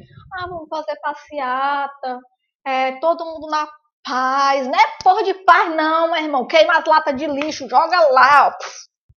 Tem que ser assim. Tem que ser que nem os franceses, entendeu?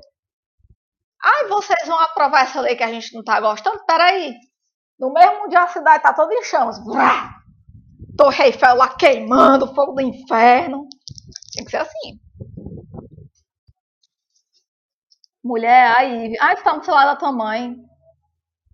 O povo ainda acha que revolução é pacífica. Meu cu, revolução não é pacífica. Enfim, voltando, né? A atividade em Greenwich Village foi esporádica na segunda e na terça-feira, né? Em parte devido à chuva, porque vamos convenhar, né? Assim, a gente pode até protestar, mas ninguém quer ficar gripado, né? Porque a gente quer estar com saúde para descer o cacete nos policial de novo, né? E aí, sempre tem uns idiotas, né? Que consideraram a revolta como sendo coisa negativa, afirmando que a exibição de violência e o comportamento afeminado era embaraçosa. Hum. Onde será que eu já ouvi isso? Ah, é minha vida toda. Né? Quem é que nunca ouviu que, tipo, não pode ser afeminado que é embaraçoso? Sendo que é os afeminados que estão apanhando pra tu ser viado, porra. Enfim. Na quarta-feira, no entanto, o The Village Voice publicou relatos sobre os tumultos escritos por Howard Smith e Lucian Truscott, que incluíram descrições depreciativas dos eventos e seus participantes. Sim. Aí o que aconteceu? Em resposta, uma multidão que beirava entre 500 mil pessoas ali, besteira, entendeu? desceu a rua, rua Christopher, mas, de novo, né, e ameaçou queimar os escritórios do The Village Voice. Com isso, outro violento, violento confronto ocorreu. Gente, minha dicção tá uma bosta. Resultando em manifestantes e policiais feridos, saque de lojas locais e a prisão de cinco pessoas. Eu acho legal porque sempre quando tem essas rebeliões, né, tem essas revoltas, tem que ter saque nas lojas, né? Eu espero que sempre aconteça o saque nas lojas grandes. Deixa os pequenos em paz, entendeu? Saca as lojas grandes. Foda-se capitalismo. E eu com o celular da época. É, os incidentes na noite de quarta-feira duraram cerca de uma hora. E aí eles foram resumidos por uma testemunha. A palavra está dita. A rua Christopher deve ser liberada. As bichas viram isso como opressão. E era mesmo. Bicha, seja bicha e faça crimes. Eu amo. Amo. Quebre loja, saqueie, é tudo. Vem comigo. E, é, é, enfim, né? Oi, Pedro Igor. Hello para você também. Boa noite. Para você também botou aqui, os afeminados que estão apanhando para você, boy padrão, estar discretamente no grind. Apenas para. Né?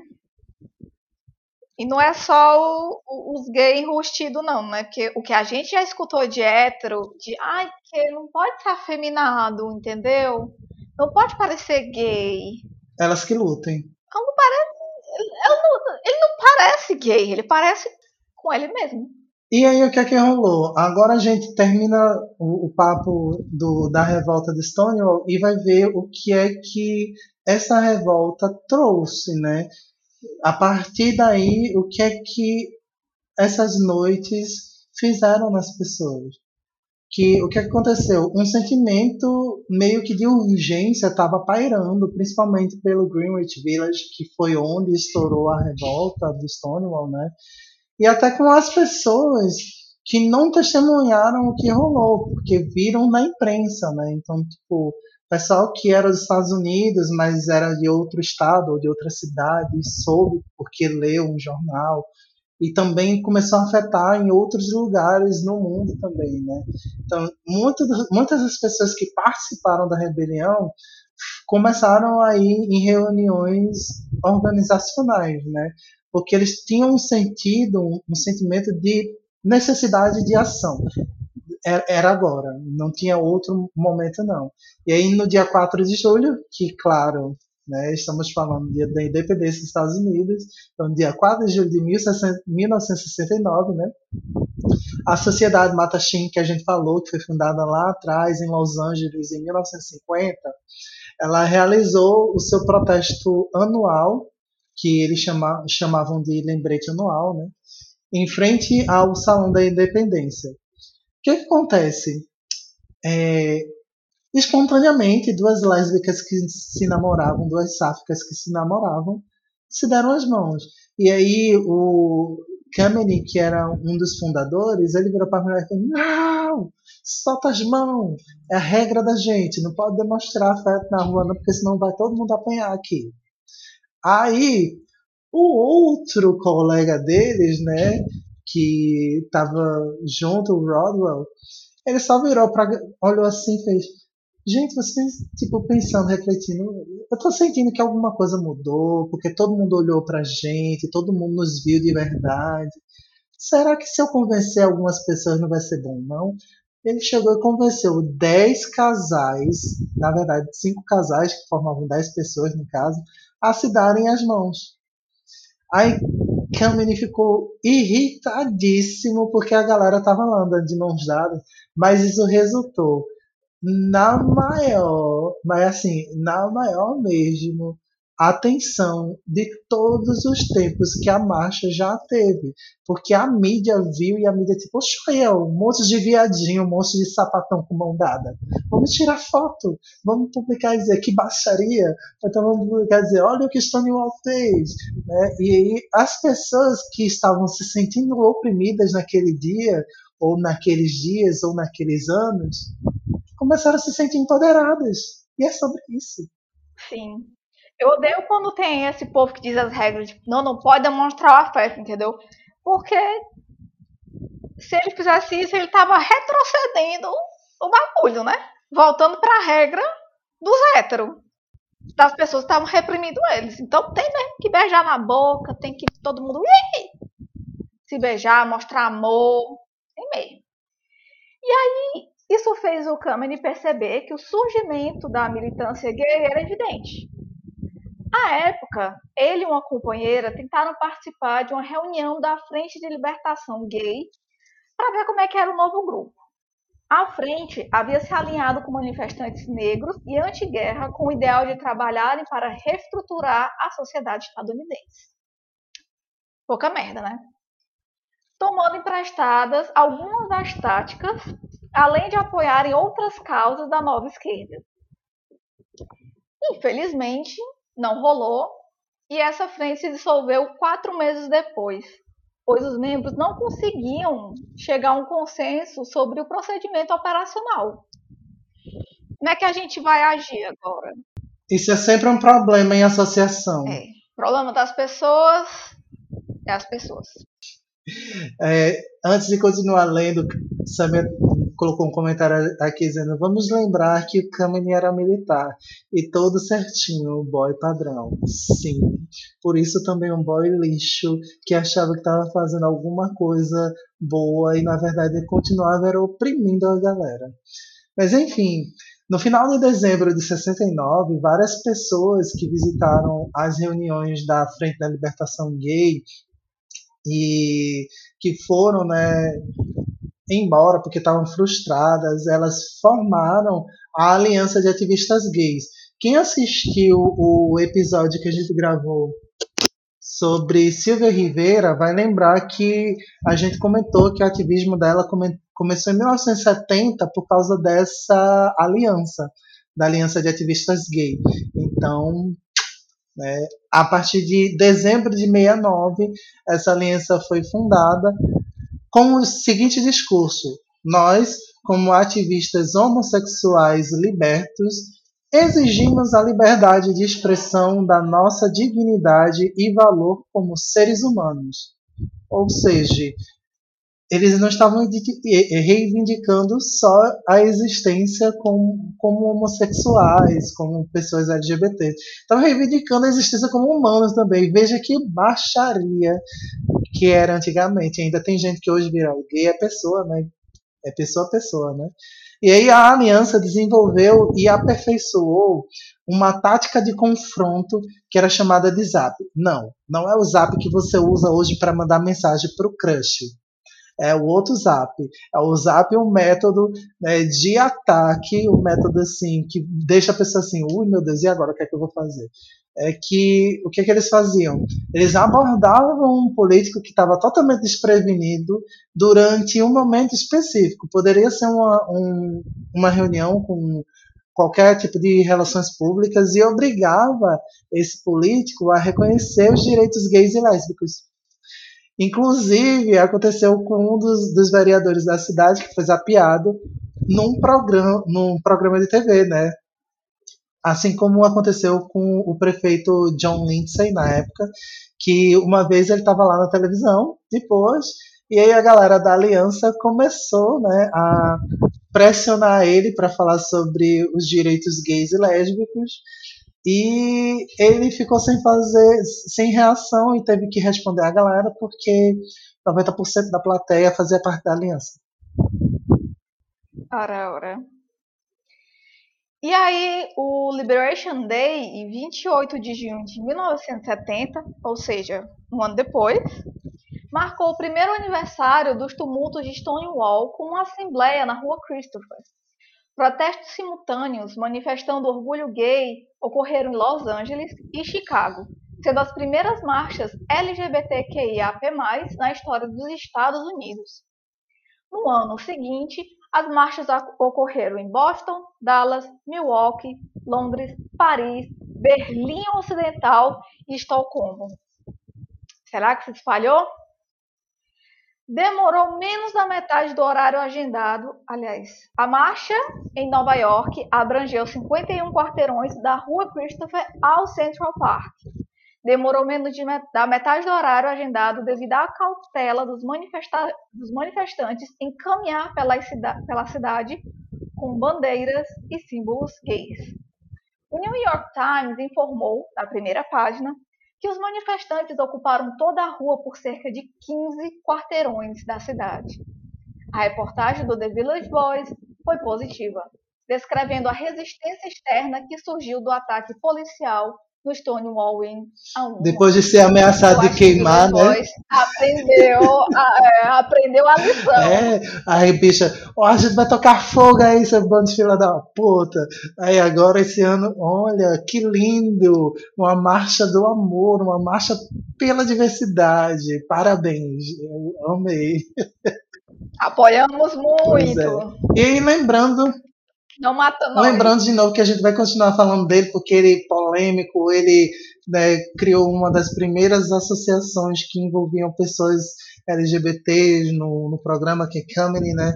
Ele, na época ele relatou que Stonewall, que antes de Stonewall, né, entre na final de 50, final de, ao final de 60, existiam por volta de 60 grupos homossexuais no país. Um ano depois né, do que aconteceu em Stonewall, já existia pelo menos 1.500 grupos.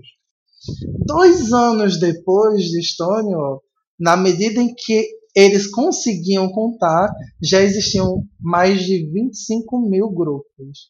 Então, muitos novos ativistas né, consideraram aí, nesse momento, Stonewall como o nascimento do movimento de libertação gay. Então, você, lembrando, a gente está falando da forma como é que as pessoas citavam na época. Seja falar de homossexuais, como se fosse, como se cobrisse LGBTQIAP+, seja falar como movimento de libertação gay, como se fosse luta pelos direitos LGBTQIAP+, porque era a forma que se falava antes, né? E aí, certamente, este foi o momento do nascimento do orgulho gay, de novo, é, em grande escala. E aí, falando dele mais uma vez, né, a gente veio falando dele desde o Bible de Silvia Rivera, que é David Carter, que é o historiador que pesquisou sobre Stonewall, que escreveu o livro, que colocou os relatos das pessoas lá no livro.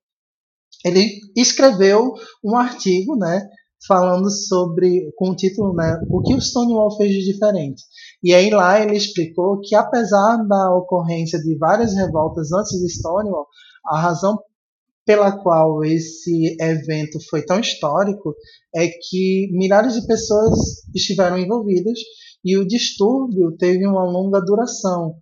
Foram seis dias contando no total, porque começou no sábado, só terminar praticamente no, no outro sábado, né? E aí foi o primeiro, esse foi o primeiro a obter uma grande cobertura na mídia e também provocou a formação de muitos grupos que lutavam pelos direitos dos homossexuais.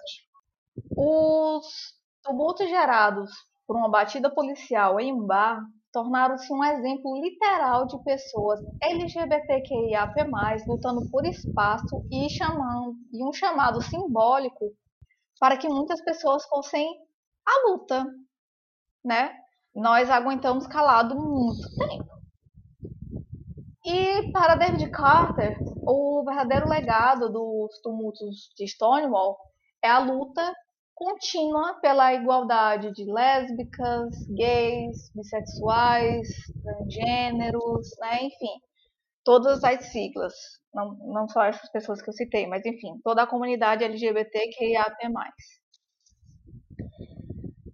Já o historiador Lillian Poderman descreveu a revolta como um tiro que foi ouvido ao redor do mundo. Olha que bonito, né?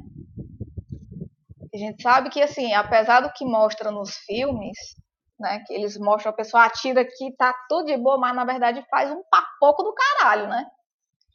Então, imagina só um tiro que reverbera por todo o globo, sabe?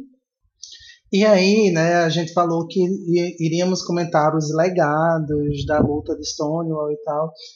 É, demorou, né, justamente é, essa escrita do livro sobre Stonewall por David Carter, ela gerou uma questão de isso pelo outro que a gente citou, né, Bob Kohler, que estava lá no, nos momentos da revolta e que conhecia a maior parte das pessoas que estiveram fazendo alguma coisa ou que eram importantes, que se tornaram importantes para o movimento político, para o movimento de luta por direitos, né?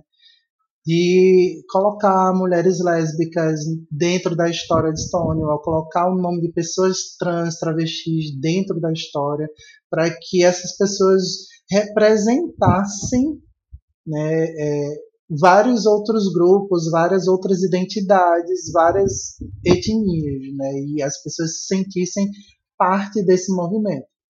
E aí, por conta dessas questões, na década de 90, lá no meio da década de 90, a, a luta foi de adicionar a sigla B às lutas né, da comunidade, porque até então a comunidade ela lutava pelos direitos gays, lésbicos e com um pouco de dificuldade, mas colocando algumas pautas aqui e ali, né, como tratamento sobre a forma de falar de gênero das pessoas trans, né? Então, lá em 1993, durante a marcha de Washington pelos direitos de libertação lésbicas e gays, a palavra bissexual também foi inserida. Então, a, os direitos de libertação viraram direitos de libertação de lésbicas, gays e bissexuais, lá em no, 1993. Demorou mais um pouco, mas lá para frente foi incluso a letra T e, e para que a gente tivesse, né, lá pelo menos no movimento dos Estados Unidos já a letra LGBT instituída. Aqui a gente ainda tinha a sigla GLT, que passou rapidamente, demorou um ano como GLT, e passou a ser GLS, porque as empresas compraram o termo GLS para a gente comer, engolir, usar sem moderação GLS. É, e é isso. Em 94, a cidade de Nova York né, celebrou o Stonewall 25 com uma marcha que passou pela sede das Nações Unidas e o Central Park. As estimativas colocam o comparecimento de 1,1 milhão de pessoas. Silvia Rivera liderou uma marcha alternativa em Nova York, também no mesmo ano, para protestar contra a exclusão de pessoas trans dos eventos. Viu? Um ano depois de incluírem os bissexuais, ainda tinha esse problema com pessoas trans e a gente tinha justamente uma liderança importante. É por isso que Bob Kohler conversou com David Carter para convencer ele de colocar vários nomes ali na história de Stonewall para as pessoas se sentirem representadas. E por isso que Silvia também, enquanto estava viva, continuou lutando pelos direitos das pessoas transgêneras. Né? E aí a participação nos eventos do, do orgulho LGBTQIAP+, vieram crescendo substancialmente ao longo dos anos e ao longo das décadas, né? E, isso fez com que as grandes cidades do mundo tenham algum tipo de demonstração, né, de algum tipo de marcha hoje em dia. Né? E agora, né, desde então, isso causou né, uma crescente tendência da comercialização pelas marcas. E aí, assim, eu gostaria de dizer cuidado com queerbait, tá? Porque queerbait não é sempre uma coisa positiva, não. Na verdade, 99,999% é só história para boi dormir. E aí, assim, em junho de 99, o Departamento do Interior dos Estados Unidos designou os números 51 e 53 da Rua Christopher e as ruas circundantes como marco histórico nacional, o primeiro com significado para a comunidade de lésbicas, gays, bissexuais e transgêneros. O próprio Stonewall Inn foi nomeado Marco Histórico Nacional em 2000 e está localizado no Distrito Histórico de Greenwich Village, que se tornou uma área preservada, né? Eu também tenho uma foto lá, minha gente, no meio da neve. Tava frio demais nesse dia. Ai, meu Deus. Em 1 de julho de 2009, o presidente Barack Obama declarou o mês do orgulho, mês das lésbicas, gays, bissexuais, transgênero, os queer, um povo animado. Né? citando os tumultos de Stonewall como motivo para se comprometer a alcançar a igualdade da justiça de acordo com a lei para os americanos, incluindo os americanos LGBTQIAP+. Né? O ano também marcou o 40 aniversário dos tumultos lá de Stonewall, dando aos jornalistas e ativistas uma reflexão sobre os progressos que foram obtidos desde 1969. Dois anos depois, o Stonewall Inn também serviu de ponto de partida para as comemorações após o Senado de Nova York aprovar o casamento de mesmo gênero. O ato foi assinado em lei pelo então governador Andrew Cuomo em 24 de junho de 2011. Você vê, né? 2011. Obama também fez referência aos tumultos de Stonewall em um apelo à igualdade total durante seu segundo discurso inaugural em 21 de janeiro de 2013. Nós, o povo, declaramos hoje que as verdades mais evidentes, que todos nós somos criados iguais, é ainda a estrela que nos guia, assim como guiou nossos antepassados através de Seneca Falls, Selma e Stonewall. Nossa jornada não está completa até que nossos irmãos e irmãs gays sejam tratados como qualquer outra pessoa de acordo com a lei. Pois se somos realmente criados iguais, então certamente o amor o qual nos comprometemos uns com os outros também deve ser igual. Esse foi um momento histórico, sendo a primeira vez que um presidente mencionou os direitos dos homossexuais ou a palavra gay em um discurso inaugural.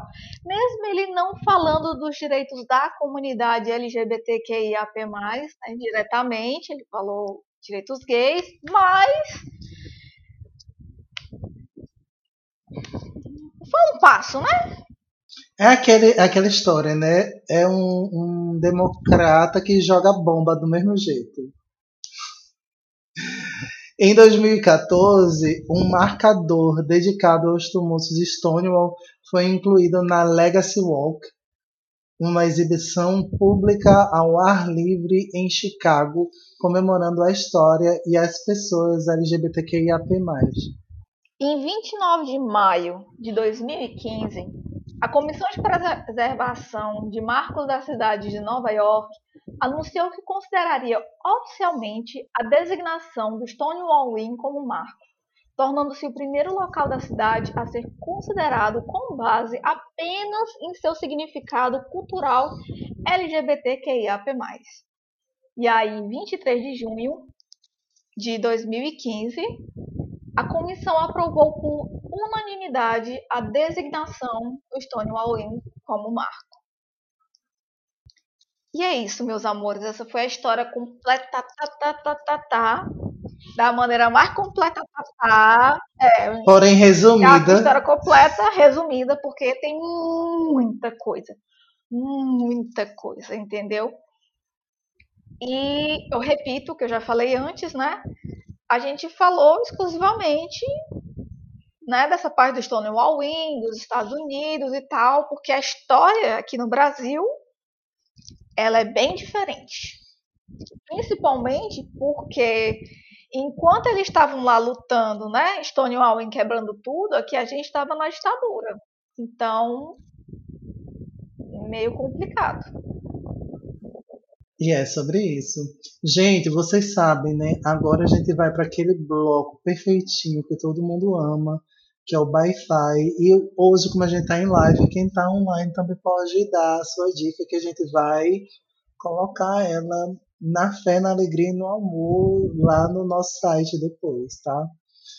Pois vamos lá. Bom, o meu Wi-Fi eu não faço a mínima ideia, porque eu tô sem consumir nada. Tu sempre tá sem consumir nada, já percebesse? Olha, faz um tempo que tá difícil. Eu ainda tô no episódio. Eu acabei de terminar o episódio 3 de Vicenzo, daquela época. Nossa Senhora, Jesus Cristo amado. Eu vou dar o meu Wi-Fi então, tá? Meu Wi-Fi vai ser o filme Parasita, porque eu ainda não citei Parasita aqui. E principalmente porque a gente é queer, é um povo animado, é um povo que geralmente está alinhado com essas questões de lutas sociais e tudo mais. E lá em Parasita a gente vê o quê? Um bando de gente que é pobre, botando os ricos para colocar eles para mamar. Então é sobre isso, é sobre inverter os conceitos, é sobre existir plenamente. E também é sobre não consumir tudo que Hollywood faz. A gente pode consumir filmes coreanos, filmes japoneses, filmes de outros, brasileiros também, né? Como a gente já indica aqui, então, tipo, minha indicação hoje é Parasita. Estou sendo humilhada aqui nos comentários pela Evelyn, né? Que a mãe dela já tá em outro e eu ainda tô no, no Vicenzo. Elas terminaram o Vicenzo. Eu comecei Vicenzo, elas terminaram o Vicenzo e eu ainda tô em Vicenzo. É... A Sam me indicou The Untamed, a série baseada no livro Modal Zushi, que ela disse que é basicamente queerbaiting, porque a China ainda vê como crime, né? Então eles não puderam colocar tão explícito a série, mas o livro é mais explícito. A Duda está indicando a coleção Clichês em rosa, rosa, roxo e azul da Maria Freitas, que todos amamos. Oi, Lu! É, eu tô aqui quebrando minha cabeça, mas aí eu fico, meu Deus, o que foi que eu consegui? Ah, sim, lembrei que tinha pensado em indicar. O Maldito Ex, a continuação de. Não é bem uma continuação, né? De Querido Ex, do Juan, Júlia, que tá em pré-venda, com vários brindes. Então, corre, eu já tenho o meu, que eu vou ganhar de aniversário, mas é. É, meu amor. Eu tô tão feliz que eu vou ganhar de aniversário. Melhor pessoa. E aí eu indico muito, porque se o querido ex é tiro, porrada e bomba, imagina você ler a versão do maldito ex. Né? Acho que deve ser destruidor 100%. Tudo pra mim. E é isso, gente. Esse é o primeiro episódio da gente que tem duas horas de duração. Vocês que lutem. Pelo amor de Deus. Mas era necessário? Né? É um assunto que a gente precisa falar e é um assunto assim que se a gente for sem contextualizar, a galera vai achar que tipo é pura bexice, que enfim, não foi tão bom assim, mas como a gente conseguiu chegar lá depois da Primeira Guerra e depois da Segunda Guerra e contextualizar tudo o que aconteceu com os viados sapatão, as bissexual, ou meu amor, agora todo mundo entende porque Stonewall foi importante na história mundial.